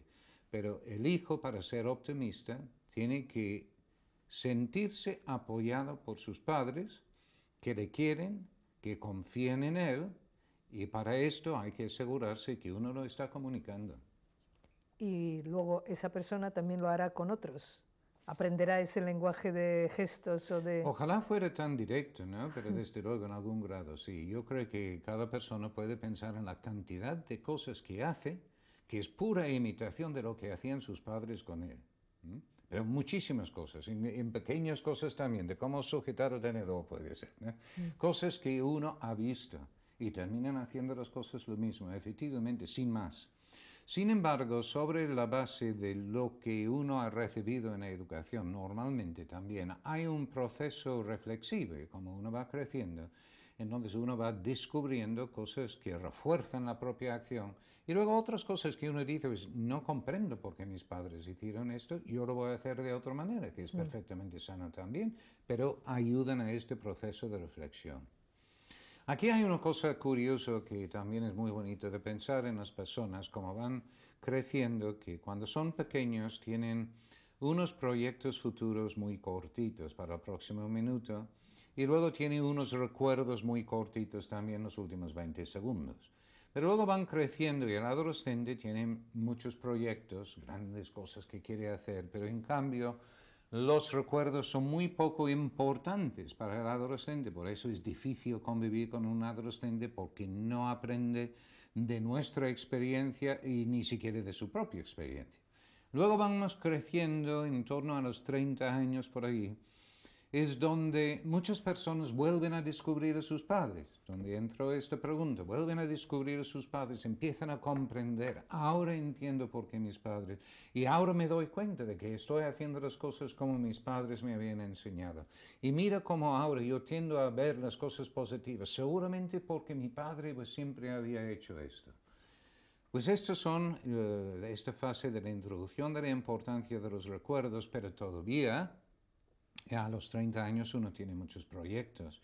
De hecho, yo entiendo que ahí está la madurez de la persona. Cuando hay un equilibrio, mejor una armonía entre proyectos y recuerdos. Van pasando los años, en torno a los 50 años es cuando uno tiene que tener cuidado porque empiezan a pesar más los recuerdos. Y uno empieza a aburrir a los demás. Yo recuerdo cuando yo era niño en las reuniones familiares siempre contando las mismas historias. Bueno, y como van pasando los años, pues ya de mayores, ancianos, uno dice, pues no quedan más que recuerdos. Y si no hay más recuerdos y no hay proyectos futuros, ¿qué sucede con la persona? Se muere. Se muere o físico o psíquicamente. Seguramente ustedes conocerán a algún señor que al final de la vida fue obligado a jubilarse tres meses después, sencillamente porque no tenía más proyecto en su vida. Por eso, algunos decimos que ser joven no es cuestión de edad. Ser joven es de tener proyectos futuros. Y una persona de 18 años puede ser viejo ya porque no tiene ningún tipo de proyecto futuro, lo que hemos llamado en el pasado pasotas. Hmm. No tiene ningún tipo de proyecto, son viejos ya. Y el equilibrio, la armonía de la persona es precisamente en los proyectos y en los recuerdos. En la familia, para ser optimista, se trata de plantear proyectos de futuro. Una familia sin proyectos es automáticamente pesimista, viendo lo negativo, sin, sin ver las cosas positivas. Mm. Proyectos futuros. Y también tiene que haber buenos recuerdos. A veces no hay más que malos recuerdos. Y cuando hay una acumulación de malos recuerdos, entonces queda otra vez, em, eh, la persona queda paralizada en esa situación por la acumulación de malos recuerdos. En cambio, si uno está acompañado por buenos recuerdos, hay posibilidad de tirar por delante. ¿Qué es un hogar? Mi definición de un hogar es una casa llena de recuerdos. Y mi hogar es diferente del hogar de cada uno de ustedes porque mi casa está llena de objetos que traen recuerdos diferentes de lo que hay en su casa. Y los objetos que yo tengo en mi casa traen habitualmente buenos recuerdos, porque si traen malos recuerdos, los habré regalado o los habré roto. Y así, pues, uno termina teniendo en el propio hogar toda una serie de objetos que tienen mucho más sentido que lo que puede parecer.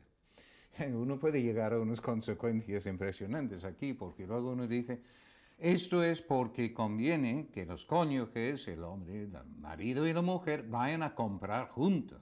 ¡Ay, qué locura se está diciendo este señor! Dirán algunos hombres. ¿no? no me refiero tanto a ir a comprar, pues yo qué sé, las patatas y los tomates. También puede ser si quieren, ¿por qué no? Pero me refiero más a los adornos en la casa. Porque si se han adquirido juntos, en el futuro ya es un recuerdo común. ¿Te acuerdas cuando compramos esta lámpara? ¿Mm? Yo quería la lámpara azul, tú querías este rojo. Pues ves cómo el azul hubiera venido mejor. Tenemos el recuerdo común. Hmm. Pero si es la señora quien ha comprado este todo sola, entonces el hogar termina siendo el hogar de ella y él vuelve a, al hogar de su esposa. Hmm. Y pensamos todavía más, si es la esposa con su mamá quien ha hecho las cosas, entonces donde vuelve el marido, ¿no? Es bueno, al hotel. bueno, vuelve al hogar de, de, su esposo y su madre, ¿no? que es otra cosa diferente. No, los recuerdos, los buenos recuerdos son singularmente importantes para el optimismo. Y ahí hay una reflexión que uno puede hacer y esto es de pensar de vez en cuando. ¿Cuántos buenos recuerdos he creado para mi esposa, para mi marido? ¿Cuántos buenos recuerdos he creado para mis hijos en el último mes? Porque esto también es parte de la preparación, de la disposición para ser optimista. Bueno, yo creo que nuestra audiencia tendrá un muy buen recuerdo de esta entrevista. Gracias.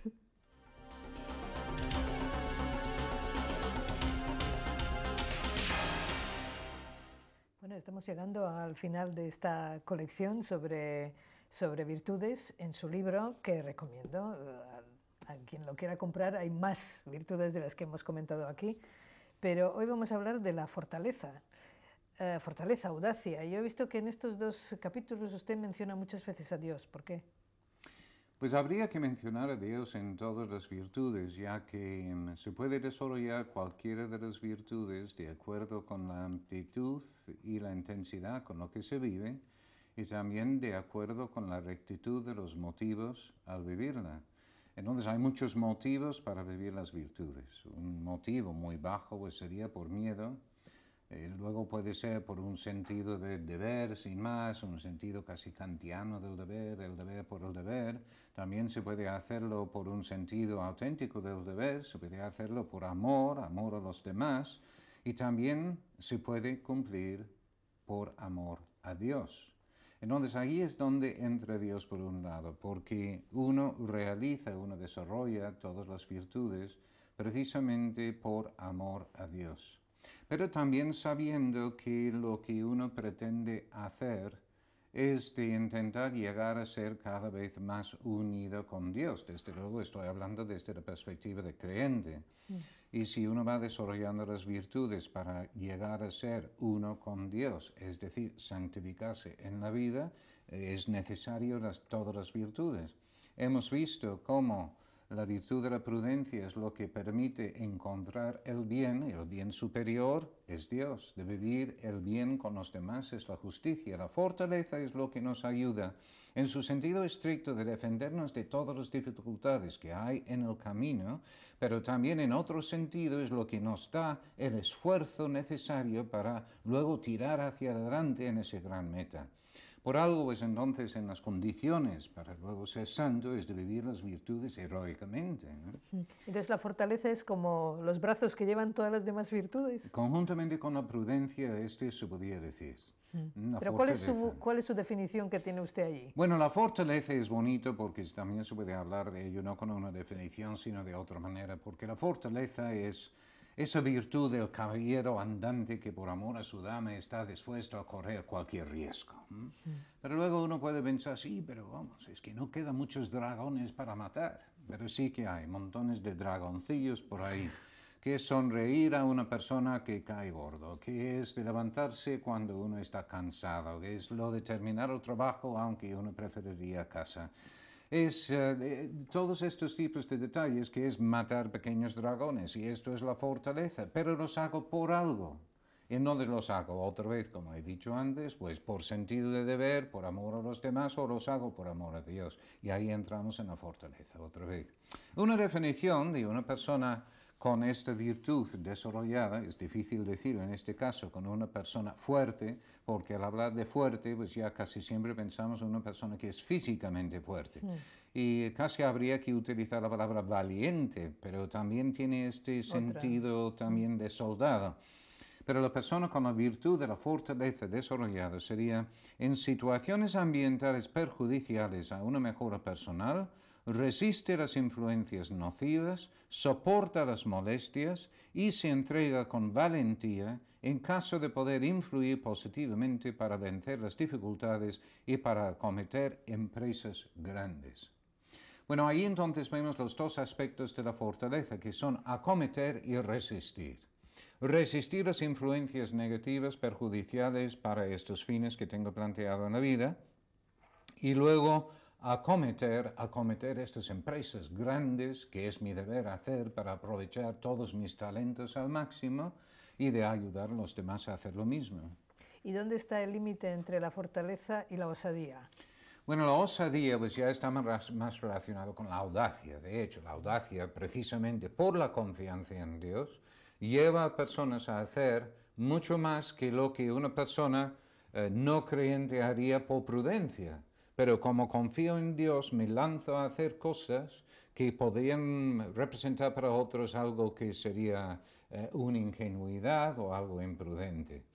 A los hijos yo creo que hay que enseñarles a entusiasmarse con la vida. No poner metas tan bajas siempre, pues mira, así pues puedes tener mil pesetas, así te voy a llevar a lo que sea, así vas a triunfar en la vida. Como metas así de triunfo inmediato, de dinero, de consecuencias de este tipo, sino de entusiasmarse con la idea de vivir, que la vida es bella, la vida es maravillosa, que hay muchísimas cosas para hacer, para ayudar a los demás, para tirar por delante. Y esto se puede contagiar dentro de la familia de una manera espléndida. ¿La fortaleza se necesita para acabar algo que audazmente se ha eh, iniciado? Sí, no solo al final, porque esto entonces sería una de las virtudes anejos a la fortaleza, que sería mm, la perseverancia. Pero la fortaleza es este, resistir las dificultades en el camino, porque ya tengo planteado algo que me interesa mucho, pero está distante, entonces pues, ya tengo la fortaleza para seguir presionando y tirando hacia adelante para ello. Y también para no distraerme en el camino, porque hay otras cosas que también son muy interesantes y que no voy por ello. Pero creo que eh, seguramente hay un problema más, eh, más de fondo en la fortaleza. Em, y esto es en las buenas familias, curiosamente. En las buenas familias a veces mm, se plantea un valor diferente del bien como el fin final de lo que se plantea por ejemplo? lo que yo he planteado en otro momento es la felicidad como fin de la vida mm. y la felicidad como el resultado de la contemplación del bien. Entonces lo que uno necesita hacer es organizar todo, girar todo buscando el bien. Si yo busco el bien, como el bien es un bien arduo que cuesta un esfuerzo, entonces voy a tener determinados tipos de enfrentamientos, dificultades dentro del ambiente de la familia, porque si no fuera arduo, entonces todo iría, no haría falta exigir, no habría enfrentamientos, nada. Entonces el problema es que en buenas familias sustituyen el bien por otro valor que es la paz.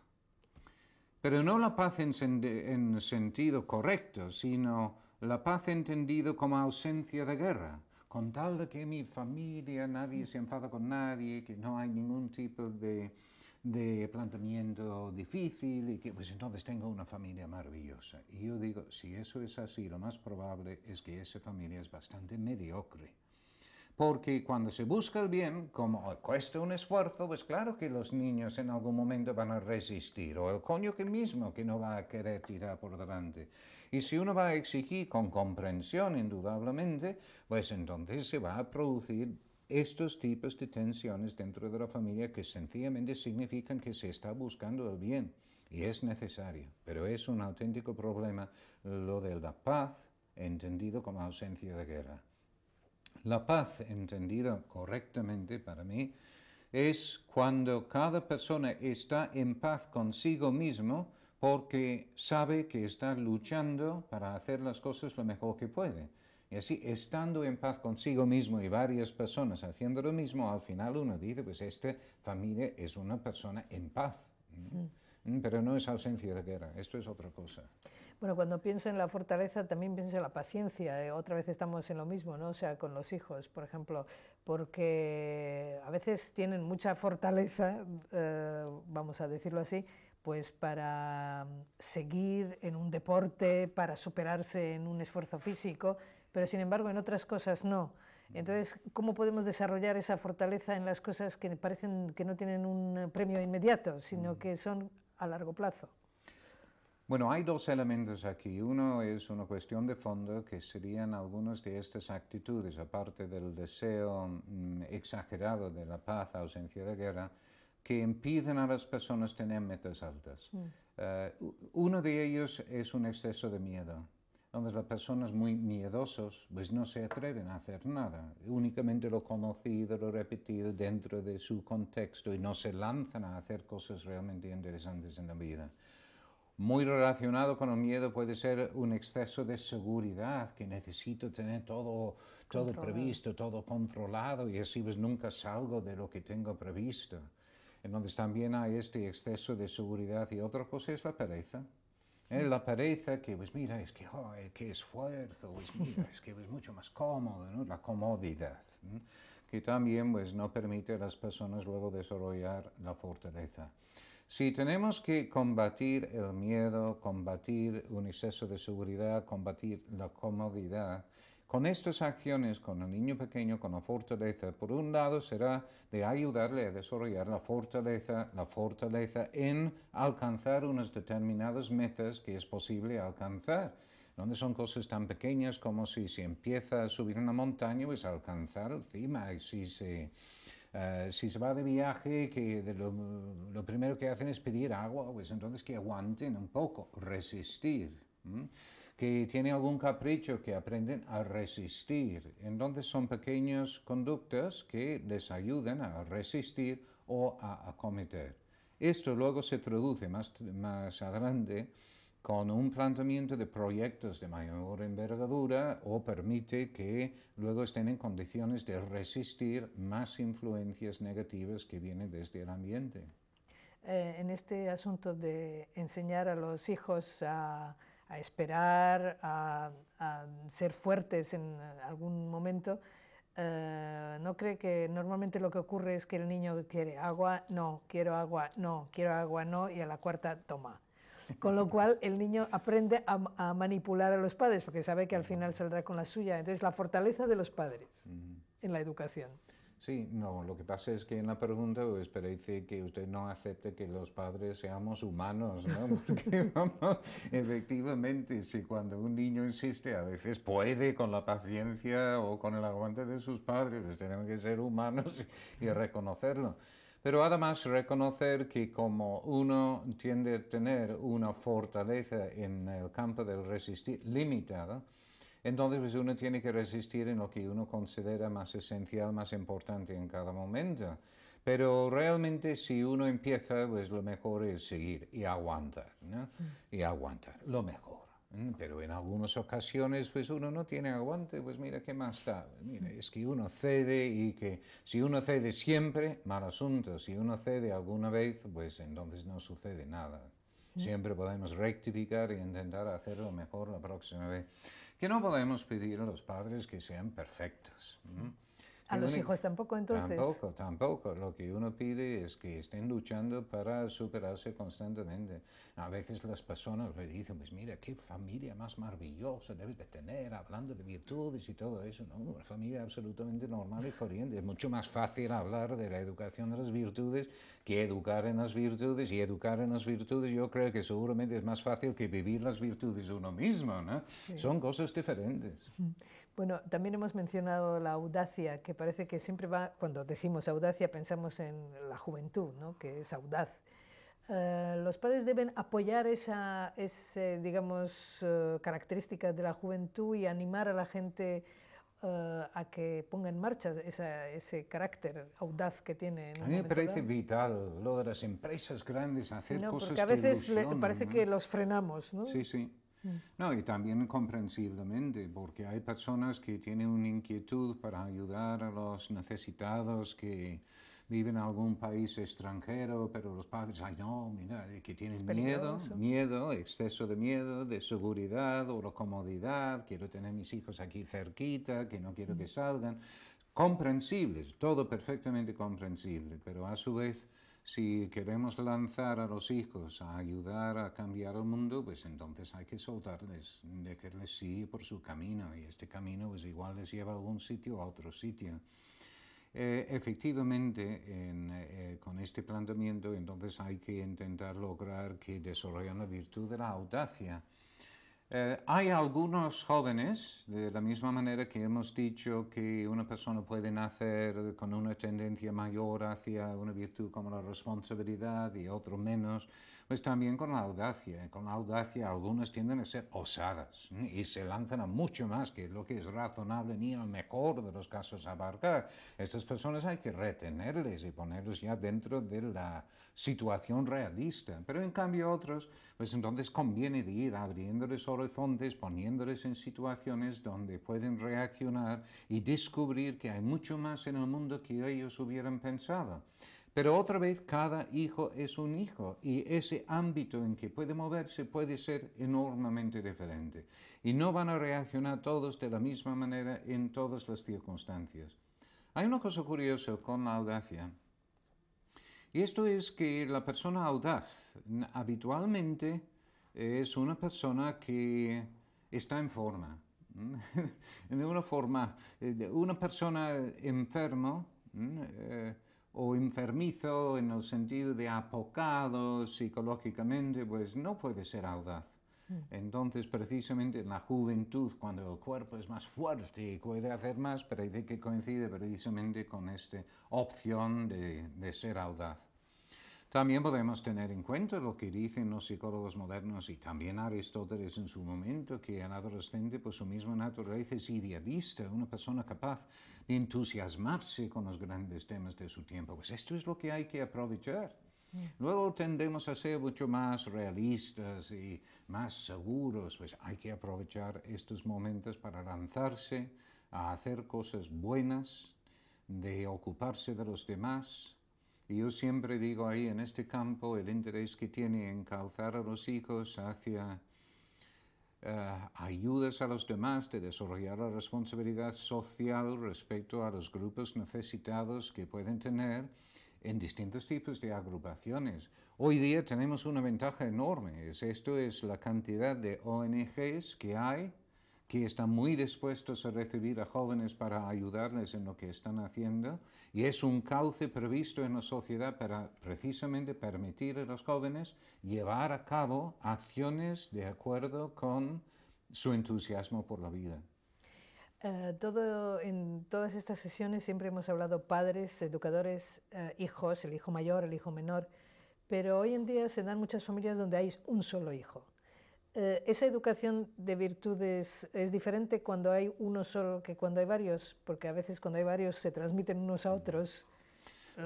yo, siempre comparezco al hijo único, especialmente si los padres quieren educarle bien, porque como únicamente tiene un hijo para educar, pues no le van a dejar vivir. Cuando, es que uno dice, es una cosa curiosa, pero eh, en las organizaciones pues, se hablan de las causas de los conflictos. Eh, suelen hablar de tres causas principales de los conflictos en las organizaciones. Uno es cuando hay recursos importantes que escasean. Eh, voy a mencionar los otros dos primero. Cuando no hay acuerdo sobre los objetivos o los procedimientos principales para lograrlos, surgen conflictos. Eh, en la familia se ve claramente. Cuando alguien intenta meterse en una zona de autonomía ajena, los padres cuando quieren controlar a los adolescentes en unas cosas en que ellos creen que deben de tener autonomía, otro caso. Pero el tercero, lo primero que mencioné, es cuando eh, hay recursos importantes que escasean. Cuando falta dinero, falta espacio, cuando solamente hay un baño para tres hijas adolescentes, pues son cosas de este tipo. Pero también, pero también en una familia que tiene un hijo único, el recurso que escasea son los hijos. Y entonces a veces, a veces, nada más que a veces surgen tensiones entre los cónyuges con un hijo único para ganar el afecto de este hijo único. Pero lo pensamos al revés, que pasa en una familia numerosa, entonces el recurso que escasea son los padres, porque solo hay dos padres, padre y madre, y para estos ocho hijos, y hay luchas entre ellos para ganar el afecto de los padres. Bueno, pero estos eh, problemas se pueden superar con un hijo único, Em, no vamos a hablar de los motivos porque esto no entra, es que hay un hijo único. Hay que tener cuidado de intentar crear situaciones en que puede llegar a socializarse con otros niños, de que se invita más a casa, que le anima a estar con otros jóvenes, porque con nosotros de su edad es donde aprende muchísimas cosas también. Pero aparte de eso, la educación de las virtudes es exactamente lo mismo porque es personalizada. Entonces, en una familia numerosa también uno intenta lograr una atención personalizada a cada uno, en lo que uno puede razonablemente. Desde luego, educar bien al mayor para que a su vez sea el mayor que ayuda a educar a los que vienen tras él. Bueno, como esta es la última sesión, ¿por qué no me hace un poco un resumen de todas estas sesiones, de todas estas virtudes que hemos hecho, quizá dando como una especie de, de resumen de virtudes, quizá por su orden, por su importancia, por... Bueno, por su importancia no lo puedo hacer, pero posiblemente se podría pensar en cuáles serían las virtudes que uno podría considerar prioritarias para cada una de las etapas, para cada una de las etapas, aunque uno sabe que Las personas son diferentes. Al elegir una virtud como una prioridad en la familia, tendría que tener en cuenta la naturaleza de la virtud, también las características del hijo, los valores que se quiere vivir en la familia y también las exigencias de la sociedad de donde uno vive. Pero de todas formas vale la pena pensar en eh, por lo menos una especie de esquema inicial que sirve de reflexión. Con los niños pequeños, seguramente dos de las virtudes más importantes son la obediencia y también el orden. El orden para permitir la convivencia en la familia, para la eficacia, para la tranquilidad de mamá. La obediencia porque como todavía tienen poco criterio, entonces necesitan em, que alguien les mande para que cumplan adecuadamente. Pero como van creciendo, 8 o 12 años, hay que pensar en virtudes más relacionadas con la voluntad, ya que tiene más voluntad. Entonces aquí podemos introducir la laboriosidad, la perseverancia, la responsabilidad. Como ahora pueden ser más conscientes de los demás, la generosidad. Y luego cuando entramos en 12, 13 hasta los 15, el despertar de la intimidad, virtudes que más tienen que ver con la intimidad, como el pudor o la amistad o la sobriedad, serían virtudes muy adecuadas.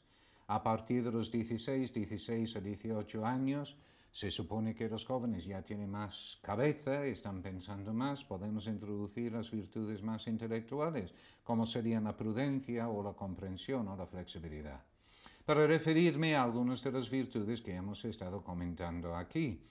Hay otras muchas virtudes, y si no he mencionado la virtud de alguna persona, su virtud favorita, lo lamento, pero hay muchas otras virtudes. Esto es nada más que dar unas pistas de cómo, de hecho, pueden considerarse prioritarias, aunque en todas las ciudades hay que estar superándose, luchando para superarse, de hecho, en todas las virtudes. ¿Cuál es la consecuencia de estar luchando en todas las virtudes? Otra virtud, una virtud síntesis, la alegría. Muchas gracias.